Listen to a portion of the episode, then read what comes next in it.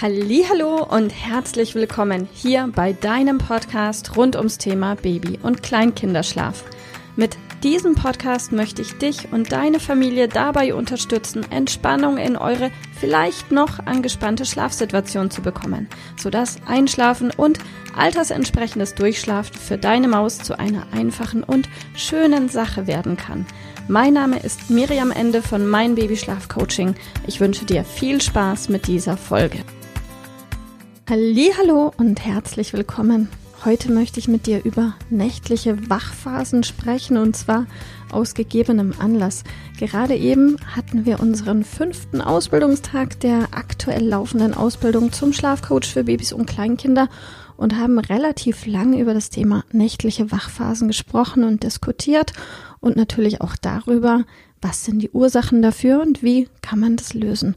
Und die Quintessenz daraus möchte ich gerne mit dir teilen, denn wenn deine Maus älter als fünf Monate ist und hat immer mal wieder nächtliche Wachphasen von ein, zwei Stunden und mit immer mal wieder meine ich ja mindestens drei, vier, fünf Tage am Stück, denn davor macht es überhaupt keinen Sinn, irgendetwas zu ändern, dann lässt sich das lösen. Also angenommen, dein Kind ist mindestens fünf Monate alt und hat regelmäßig, sprich mehr als fünf Tage am Stück, nächtliche Wachphasen von ein, zwei Stunden, dann stelle dir bitte zuallererst die Frage, ist meine Maus während seiner nächtlichen Wachphase müde oder munter?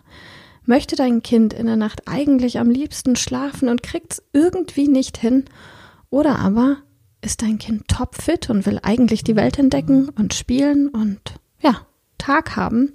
Dann sind es komplett unterschiedliche Ursachen. Also solltest du dir selbst diese Frage ist meine Maus in der Nacht müde oder eher munter mit müde beantworten, dann könnte eine Ursache dafür sein, dass dein Kind vielleicht ein kleines bisschen Cortisol, Stresshormon im Körper hat.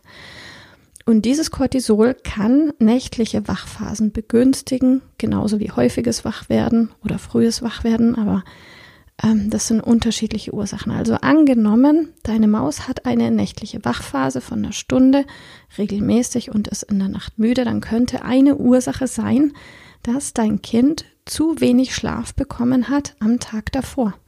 Also, dass dein Kind abends vielleicht eine halbe Stunde oder Stunde abends zu spät ins Bett gebracht wurde und zu spät in den Schlaf gefunden hat oder dass ein bisschen was an Tagschlaf gefehlt hat. Also sehr häufig ist die Lösung für eine nächtliche Wachphase einfach am Vortag mehr Schlaf anzubieten, dadurch, dass du deine Maus entweder einen weiteren Tagschlaf anbietest, einen mehr als aktuell, oder ein kurzes Powernap oder Catnap am späten Nachmittag oder indem du deine Maus abends einfach eine halbe Stunde oder Stunde sogar früher zu Bett legst.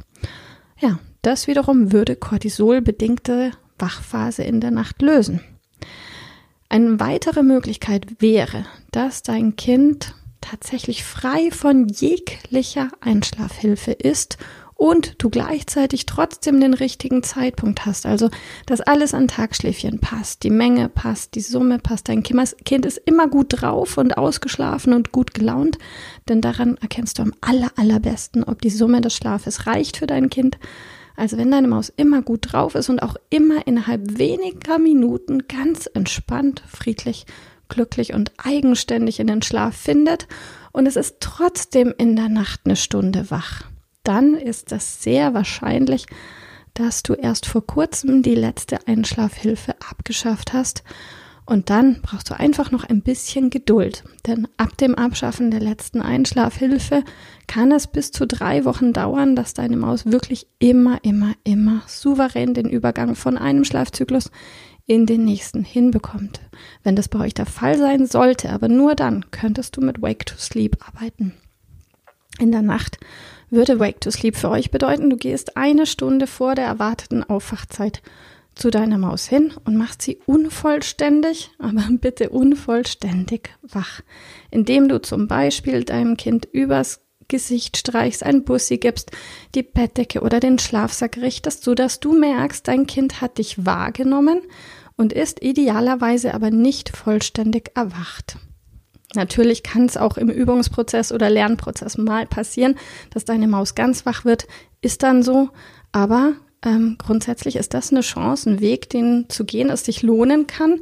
Und bitte, solltest du dich für Wake to Sleep entscheiden, gib der Sache mindestens fünf bis sieben Tage eine Chance, bevor du Bilanz ziehst.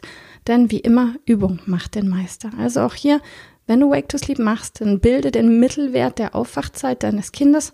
Also wenn es mal zwei ist und mal halb drei und mal drei, dann wäre halb drei der Mittelwert. Und dann nimm eine Stunde eher, mach deine Maus unvollständig wach und dann hoffe, dass es direkt funktioniert.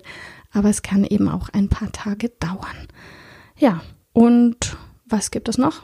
Eine letzte Möglichkeit wäre, dass du in der Nacht noch irgendetwas tust, was deinem Kind dazu verhilft, konditioniert aufzuwachen. Also angenommen, es gibt in der Nacht um drei eine Nachtflasche mit 200 Milliliter zum Beispiel, dann kann diese Konditionierung natürlich auch das Aufwachen begünstigen.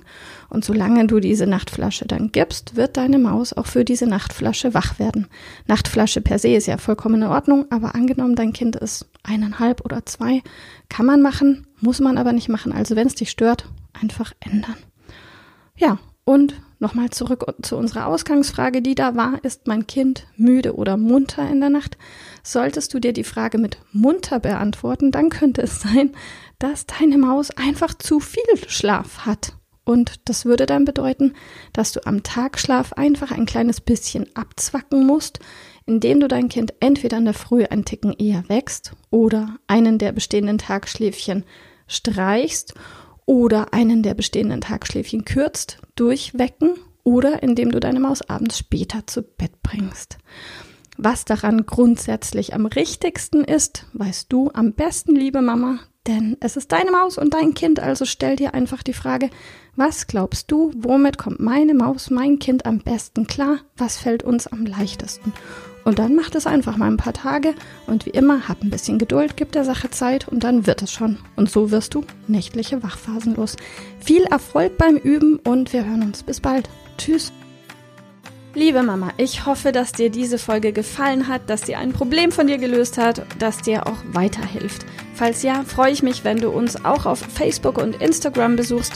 Dort teilen wir täglich wertvolle Tipps rund ums Thema Babyschlaf mit dir, die dir dabei helfen sollen, mehr Schlaf und vor allem auch mehr Lebensqualität für dich und deine ganze Familie zu bekommen. Die Links dazu findest du in den Show Notes und solltest du dich vielleicht auch beruflich verändern wollen, weil du dich schon seit längerem fragst, ob das, was du im Moment machst, wirklich alles gewesen sein soll, dann kannst du dich gerne um einen Ausbildungsplatz zum Schlafcoach bei mir bewerben. So oder so. Die Links findest du in den Show Notes. Kontaktiere uns. Wir rufen dich an für ein kostenloses Infogespräch. Ich freue mich auf dich. Deine Miriam. Tschüss.